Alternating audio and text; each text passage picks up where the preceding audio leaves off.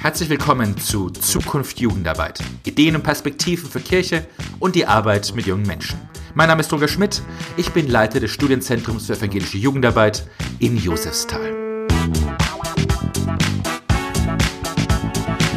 Herzlich willkommen an Maike 3. Sie ist Referentin für vernetzte Jugendbildung in der Landjugendakademie in Altenkirchen. Herzlich willkommen, Maike. Ja, hallo, herzlich willkommen. Ähm, ich freue mich, dass ich ähm, mit dir jetzt gleich ein Gespräch führe. Bin sehr gespannt. Genau, Thema, das wir, das wir angehen wollen, ist Rechtsradikalismus, Rechtspopulismus. Mhm. Und äh, da ist eine Frage für mich, was siehst du denn grundsätzlich als eine Aufgabe von evangelischer Jugendarbeit in Auseinandersetzung mit extremistischen Strömungen? Ja, also es gibt da sicherlich verschiedene Punkte, äh, die da wichtig sind, aber wenn ich es so auf einen Kern irgendwie bringen würde, dann glaube ich, ist es ähm, die Stärkung von Jugendlichen, ähm, zu sagen, du bist ähm, selbstbestimmt, du kannst deine Werte für dich selbst auch benennen und du kannst sie selbst formen und ähm, so die Demokratiebildung, die dahinter steht, das zu stärken, glaube ich, ist so das Wesentliche eigentlich. Mhm. Also eigenständig dann dadurch handeln zu können. Genau. Genau. Demokratiebildung ist natürlich wirklich so dieser eine Bereich, das finde ich jetzt mhm. spannend. Was sind denn da Möglichkeiten von evangelischer Jugend gegenüber dem, was Schule schon macht an Demokratiebildung? Ja, ja, also wir haben natürlich in der evangelischen Jugendarbeit den ganz großen Vorteil, dass hier Jugendliche freiwillig zu uns kommen. Das ist, denke ich, auch der wesentliche Unterschied zur Schule. In der Schule, ähm, die machen das ganz gut und das ist auch ganz wichtig. Ähm, aber da ist es immer auch ein Programm und das muss man machen. Wenn man aber zu uns kommt in die evangelische Jugendarbeit, ähm, ähm, dann äh, möchte ich auch etwas. Ich möchte ähm, mit anderen Leuten tatsächlich freiwillig zusammen sein. Und jetzt habe ich eine ganz andere ähm, Möglichkeit, auf Jugendliche einzuwirken. Ähm, ich kann sie viel individueller wahrnehmen. Ich kann ähm, mehr in dieser Erlebnisarbeit mit ihnen äh, tätig sein und sie dadurch auch ganz, ganz anders stärken. Also ich glaube, das ist einer der wesentlichen Vorteile. Mhm. Grundsätzlich natürlich auch für Jugendarbeit. Was sind denn so ein paar Methoden, wo du sagst, das ist interessant, um, um mit dieser Demokratiestärkung mit, mit Jugendlichen und jungen Erwachsenen zu arbeiten? Mhm. Also ähm, ich glaube, oder eine wie ich finde, gute Methode ist, wenn Jugendliche die Möglichkeiten haben, ähm, andere Rollen einzunehmen. Also was wir ganz gerne machen, ist, dass wir mit verschiedenen Übungen spielen, auf eine sehr, ähm, auch oft ganz lustige äh, Weise oder ganz angenehme Weise, ähm, Jugendliche in äh, die Situation versetzen, dass sie Einblick bekommen, dass sie empathisch sein können. Was bedeutet das denn eigentlich, auf einer Seite zu stehen, wo ich vielleicht ausgegrenzt werde, etc. Das ist so der erste Schritt. Äh, so eine Bewusstmachung, äh, spielerisch, um dann zu gucken, was wäre denn äh, gut für alle, ähm, dass man irgendwie ähm, ja alle gleichberechtigt irgendwie sein können. Und das kann gerne auch irgendwie in, in der Form spielerisch sein, dass wir Filme drehen darüber. So, da nehmen wir das Medium, gerne auch das einfache Handy, weil das ist sowieso immer am Mann, an Frau. Ähm, und dann machen wir da Videoarbeit, ähm, zeigen das, äh, laden das auf YouTube hoch, etc., solche Dinge zum mhm. Beispiel. Und das, und was für Themen sind dann so, die da in den Filmen behandelt werden? Ähm, ja, Ausgrenzung ist eigentlich so ein ganz großes Thema. Ähm, natürlich auch, ähm, wir, wir nutzen so als Methode ja auch Musik. Ähm, dann geht es um so Texte, wer bin ich eigentlich, wer ist der andere, was ist Gesellschaft, das sind so diese Themen. Also Identität was ist meine Identität, was sind meine Werte, was sind meine Vorstellungen vom Leben. Das sind eigentlich so primär die Sachen. Nicht so sehr zu sagen, du darfst das nicht tun und so musst du sein, sondern äh, immer mit der Fragestellung, wie willst du sein?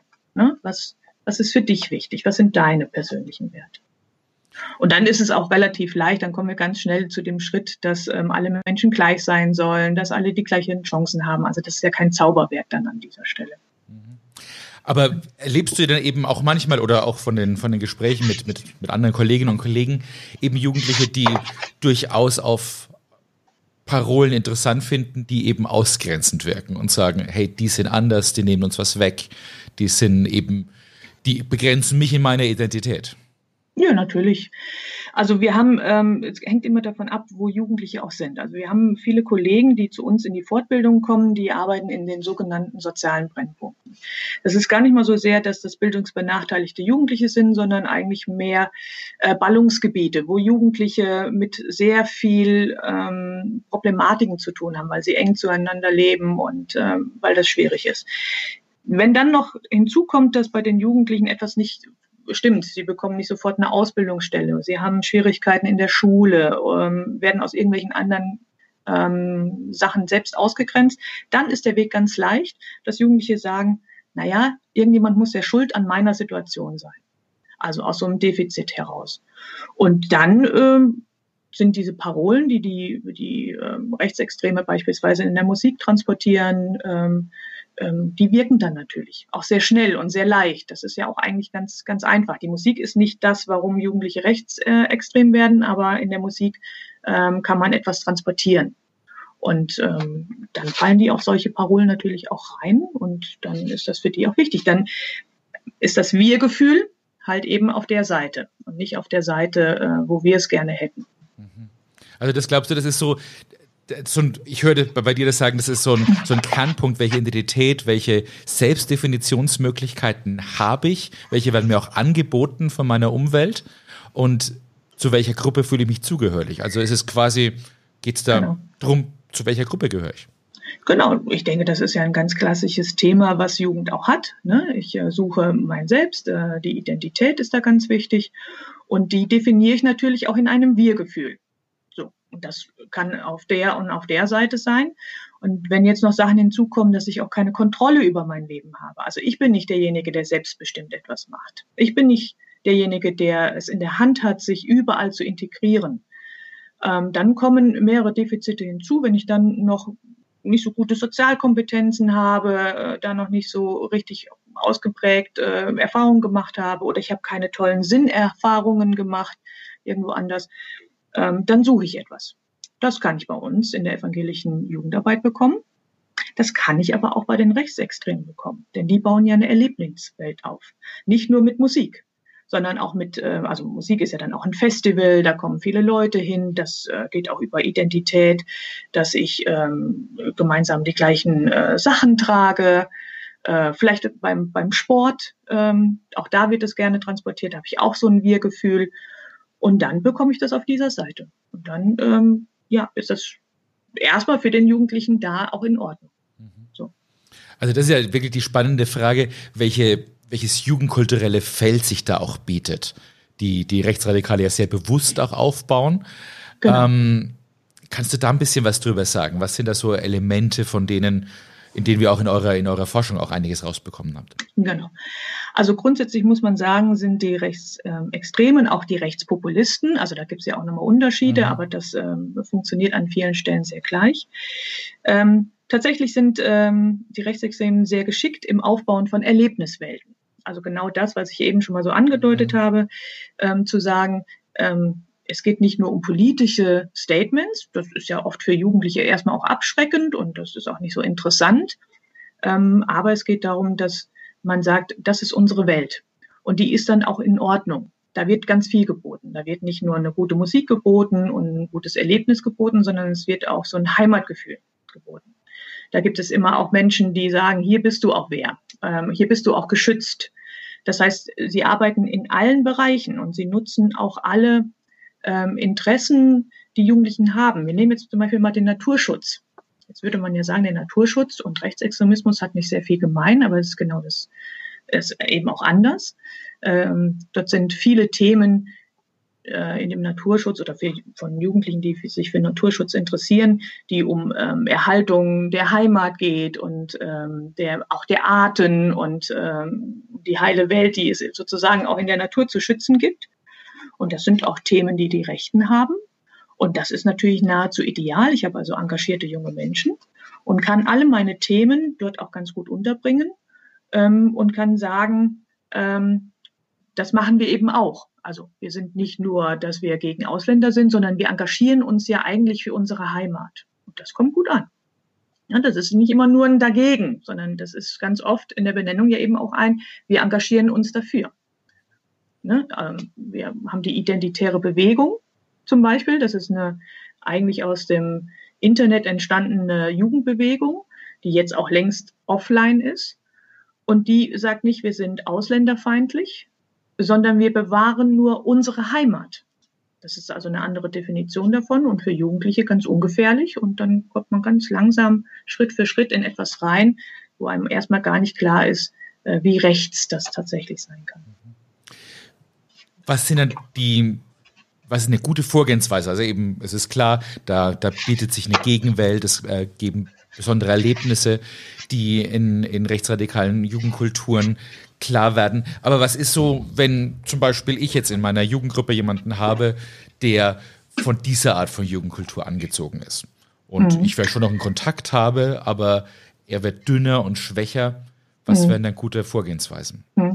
Also erstmal ist es ja gut, dass man noch den Kontakt hat. Also das ist ja oft eben gar nicht mehr der Fall. Und es geht auch darum, dass man ähm, auch erkennen muss, was äh, passiert denn bei ihm eigentlich. Ich glaube ganz fest, dass wenn ein Jugendlicher noch bei uns in der Jugendarbeit ist, ob es jetzt nur bei uns in der evangelischen Jugendarbeit oder grundsätzlich äh, in, einem, in, einem, Jugendzentrum ausschlägt, dann ähm, hat man eine gute Möglichkeit, ähm, nochmal an ihn ranzukommen. Weil dann will er ja noch etwas von ganz anderen. Dann hat er sich nicht ganz abgeschottet. Ähm, die Frage wäre, warum ziehen die anderen ihn so an, also wenn man das merkt. Und äh, meistens ist es so, dass in seinem persönlichen Leben dann etwas nicht stimmt. Also eben schon genannte Sachen, ist dieser junge Mensch eigentlich genügend integriert? Da müsste man nachgucken. Hat er die Kontrolle über sein Leben? Stimmt etwas in seinem familiären Umfeld nicht? Ähm, hat er massive Schulprobleme? Und, und, und. Wir kennen ja all diese Sachen. Und an diesen Stellen muss man ansetzen. Ich glaube nicht, dass es sinnhaft ist, zu sagen, oh, ich glaube, du tendierst nach rechts, das ist verboten, das darfst du nicht, weil das ist, das gibt so eine, ja, wie so ein Druck, so ein Gegendruck irgendwie und dann äh, wendet man sich eher ab, sondern genau zu gucken, was sind denn eigentlich deine Probleme und wie können wir mit deinen Problemen umgehen, denn nichts anderes passiert auf der anderen Seite. Und ich glaube, das ist der erste Schritt, den man machen müsste. Genau, ich meine, das ist natürlich insofern eine Sache, wo man tatsächlich mit pädagogischen Möglichkeiten arbeiten kann. Interessant ist aber natürlich nochmal die Frage, was ist, wenn jemand in der Veranstaltung evangelische Jugendarbeit mhm. dann aber auch rechtsradikale Parolen ah, vielleicht ja, okay. verwendet? Ja. Was wäre da die richtige Sache, damit umzugehen? Also ich glaube, da ist es ganz klar, äh, dass man Klarheiten sagt. Also da darf man, glaube ich, nicht irgendwie so, hm, mal gucken und vielleicht können wir mal so ein bisschen am Rande mit ihm reden, sondern da würde ich mich definitiv ganz klar äh, und auch offen positionieren, dass das äh, so nicht geht in so einer Veranstaltung. Ich kann da ein Beispiel nennen. Wir haben das selbst äh, in einem meiner Seminare gehabt ein junger Mann, der äh, mir zwar aufgefallen war, dass er, das war in so einer Fortbildung, ähm, dass er ja so ein paar Ten Tendenzen Richtung rechts hat und dass er ein paar Aussagen macht, aber da war jetzt nichts äh, gravierendes. Wir waren auch gut im Gespräch. Was ich nicht gesehen habe, ähm, er hatte ähm, Kleidungsstücke an, wo hinten äh, Thor Steiner drauf war. Das ist eine ganz bekannte rechte äh, Modemarke. Die ist mir nicht aufgefallen, weil sie halt am Rücken war und ich halt vor ihm stand und dann mit ihm auch Unterricht hatte. Dann gab es die Pause und dann kommen andere Gäste unseres Hauses auf uns zu und sagen, lasst ihr das eigentlich zu bei euch in der evangelischen Landjugendakademie, dass jemand mit solchen Sachen rum da ist es mir erst aufgefallen. Ich habe den äh, jungen Mann ganz klar darauf hingewiesen, dass das nicht geht. Ich habe das dann auch nochmal in dem Seminar gesagt, dass das nicht geht, dass wir wünschen, dass solche Kleidungsstücke nicht getragen werden. Äh, hier, ähm, ich habe auch mit ihm darüber gesprochen und in dem Falle sind wir sogar in einem guten Gespräch gekommen. Ich glaube nicht, dass ich ihn jetzt davon überzeugt habe, dass er nie wieder solche Sachen anzieht. Er hat dann für die Zeit, wo er bei uns war, das nicht getan.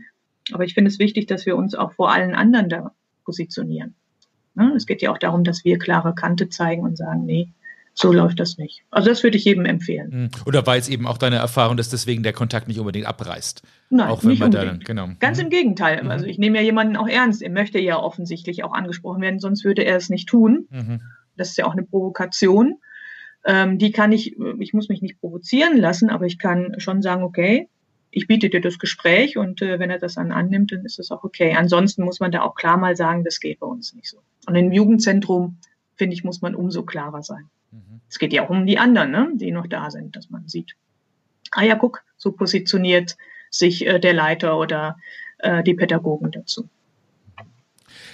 Genau, das ist natürlich eine, ist eine klare Positionierung. Was sind so, so diese, diese Zwischenfelder, wo natürlich, wo es jetzt nicht um, um deutlich rechtsradikal konnotierte Aussagen oder Symbole geht, sondern eher darum, dass da ja politische Aussagen kommen, die aus einer rechtsradikalen Ecke kommen, aber mhm. die aber halt immer noch im, im Gespräch und in der Diskussion vorkommen. Was, mhm. was sind da die ja, richtigen Möglichkeiten, damit umzugehen? Ja, das, das ist super schwierig. Mhm. Also das ist wirklich sehr, sehr schwierig, weil wir da natürlich in so einem Bereich sind, das kennen wir ja auch aus der Erwachsenenwelt, ähm, dass sich dort das Gegenüber, gerade bei Populisten oder so populistischen Aussagen, ja nie wirklich festlegen will, sondern es geht immer darum zu sagen, ach guck mal hier der andere, die da oben und äh, die sind schuld.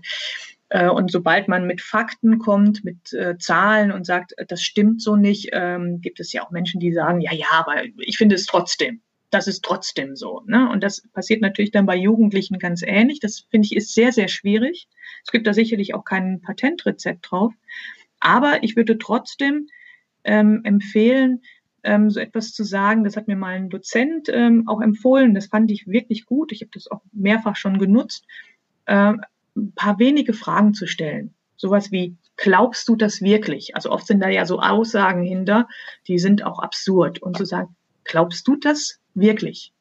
Und das ruhig zweimal hintereinander zu fragen. Und das ist schon das erste Mal, dass ähm, ich feststelle, dass da auch Jugendliche sagen, ja, ja, also irgendwie doch nicht oder wir gucken mal. Also kann passieren. Mhm. Oder auch zu fragen, was willst du mir eigentlich damit sagen? Also das dahinter zu erfragen. Warum benutzt du diese Aussagen? Was willst du mir eigentlich sagen? Was ist denn eigentlich der Kern deines Problems, deiner Aussage, deines Wunsches oder sowas? Und ich glaube, wenn man sich so eine Handvoll, äh, vielleicht nicht mehr wie fünf Fragen überlegt, schon mal im Vorfeld, dann kann man in bestimmten Situationen besser reagieren. Und das muss dann vielleicht jeder für sich nochmal entscheiden, was er genau dann erfragen will. Aber ich habe so etwas, so ein paar wenige Fragen und damit bleibe ich zumindest in einem Gespräch. Mhm. So. Und, Mehr genau. Lösungen haben wir bisher auch noch nicht. Wir suchen immer noch nach so einem, mhm.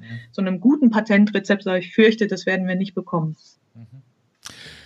Genau, Thema ist ja eben da auch Präventionsarbeit. Genau. Ähm, wie würdest du das sehen? Was ist da die, die, die besondere Rolle von evangelischer Jugendarbeit in, in Prävention?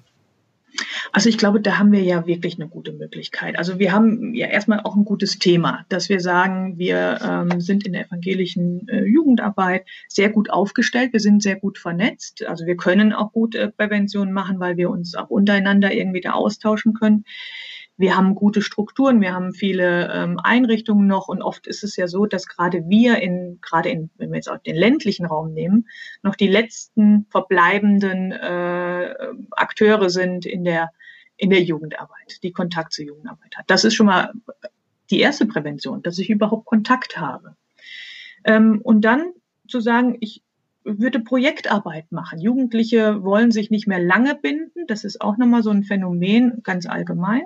Wenn ich aber Projektarbeit mache, ähm, dann kann ich Jugendliche sehr gut motivieren, ähm, etwas zu tun. Und wenn ich jetzt diese Projektarbeit mit einem tollen Benefit irgendwie ähm, verbinde, dass Jugendliche sich, nochmal darstellen können, dass es was für eine Gemeinschaft ist, dann habe ich schon die erste oder dann habe ich schon im Grunde schon drei Sachen gemacht. Ne? Ich habe sie äh, angesprochen, ich habe mich vernetzt, ich habe ein Projekt gemacht ähm, und sie können sich darstellen. Und dann haben wir ja auch gute Themen. Ne? Schöpfung bewahren fängt ja schon mal an, da kann ich sehr breit gucken. Ähm, und ich glaube, dass ich darüber Jugendliche sehr gut sensibilisieren kann für diese Themen. Also ich glaube, dass wenn Jugendliche viel Aufklärung vorher hatten, wenn sie einen Gedanken haben, wie am Anfang des Gesprächs ja schon gesagt, was sind meine Werte, äh, wo will ich eigentlich hin mit, mit mir, mit meinem Leben, mit meinen Fähigkeiten, äh, dann habe ich nicht so eine Anfälligkeit gegenüber Rechten, die ja genau das Gegenteil machen. Die sagen, ja, ja, die einen sind gut, aber die anderen sind das eben nicht, die sind eben nicht so viel wert. Ähm, und ich glaube, das ist äh, eine gute Prävention an diesen Sachen. Also Projektarbeit würde ich ähm, in, in, immer wieder machen. Natürlich auch die klassischen Sachen, wie ähm, äh, Freizeiten etc das macht Bindung, das schafft Gemeinschaft und äh, oder wenn ihr wie jetzt gerade eure ähm, Wippe dort macht. Äh, Genau, also dazu im Hintergrund hier in Josefsthal sind wir gerade dabei, eine genau. Teamwippe zu bauen, in dem man erleben kann, wie Balance in der Gruppe aussehen kann. Ja. Mhm. Und das sind, das sind tolle ähm, Sachen und die, die wirken auch nach. Das ist wirklich eine, das hat eine nachhaltige Wirkung, definitiv. Das, genau, also, ne, also von daher verstehe ich das vielleicht richtig. Es geht mhm. natürlich um die, um das Einzelne, um die Arbeit mit dem Einzelnen, da auch, auch direkt darauf rea äh, reagieren, aber eben mhm. schon auch die Sache, dass wir als die evangelische Jugendarbeit die Kraft haben, auch zu sagen, wir, wir, wir bieten Gemeinschaft, wir bieten auch genau. den kulturellen Zusammenhang, der aber eben offen ist für Diversität, genau. für Unterschiedlichkeit, für, für Menschen anderer Herkunft und dass wir von da aus eine Gemeinschaft bilden und auch ein attraktives Gegenüber von, von den engen Gruppierungen, die die Rechtsradikale bieten. Ganz genau, richtig. Wir haben eben mehr als nur ein Thema. Ne? Wir haben eben viele Themen. Und, äh, wenn man spürt, wer es gerade Themen von Jugendlichen sind, können wir die auch relativ schnell ähm, aufschnappen. Und wir müssen ja klar sehen, dass wir im Moment auch eine Jugend habe, haben, die sehr engagiert sind. Also man hört ja immer allen halben, ähm, ja, die Jugend von heute und so und die ist nicht mehr, äh, macht nicht mehr so viel. Das stimmt ja tatsächlich gar nicht. Äh, wir haben eine ganz große Jugendbewegung gerade, ähm, Fridays for Future, die ja zeigt, wie hartnäckig alle Jugendlichen, und zwar vom Gymnasium zur Hauptschule, äh, vom Land über die Stadt, ähm, sich für ein Thema einsetzen können.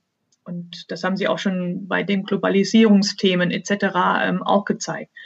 Das heißt, wir können da in der evangelischen Jugendarbeit sehr flexibel auch darauf reagieren. Wir können jetzt sagen, ja gut, dann lass uns doch mal eure Themen uns anschauen, dann machen wir auch etwas dazu. Äh, was ihr wollt, wie, wie, wie ihr das auch gestalten wollt. Und das finde ich eigentlich äh, der große Vorteil, denn die Rechten haben tatsächlich nur ein Thema. Sie haben ja jetzt im Moment, wir sehen das bei den Rechtspopulisten, Jetzt haben wir nicht mehr so ein ganz großes Thema mit der Flüchtlingssituation und ähm, jetzt äh, merkt man, geht ihnen auch so langsam die Themen aus. Und das äh, wird sich sicherlich auch nachhaltig ähm, zeigen, dass äh, sie damit auch Schwierigkeiten bekommen. Zumindest ähm, könnte man das annehmen oder auch hoffen. Und deswegen sind wir da, glaube ich, sogar ganz gut aufgestellt. Wir sollten vielleicht ein bisschen selbstbewusster damit umgehen. Da Ganz herzlichen Dank, Maike, ja. dass du sagst, wir sollen selbstbewusst darauf zugehen, gute evangelische Jugendarbeit machen. Und mhm. gute evangelische Jugendarbeit ist die, ist die beste Präventionsarbeit, wenn ich dich da, ja, da richtig verstehe. Genau. Ja, okay, genau. dann ganz herzlichen Dank, dass du die Zeit für das Gespräch genommen hast. Ja, sehr gerne. Sehr hilfreich. Und herzlichen Dank. Ciao. Ich danke dir. Ciao. Das war Zukunft Jugendarbeit, der Podcast des Studienzentrums für evangelische Jugendarbeit in Josefsthal. Alle zwei Wochen gibt es eine neue Folge. Der Podcast lässt sich bei Apple Podcasts abonnieren und wo es sonst noch Podcasts gibt. Damit verpasst du dann keine Folge.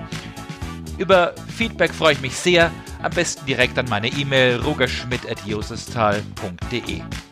Wenn es euch gefallen hat, schreibt eine Kritik und teilt den Podcast mit anderen. Tschüss und bis zum nächsten Mal.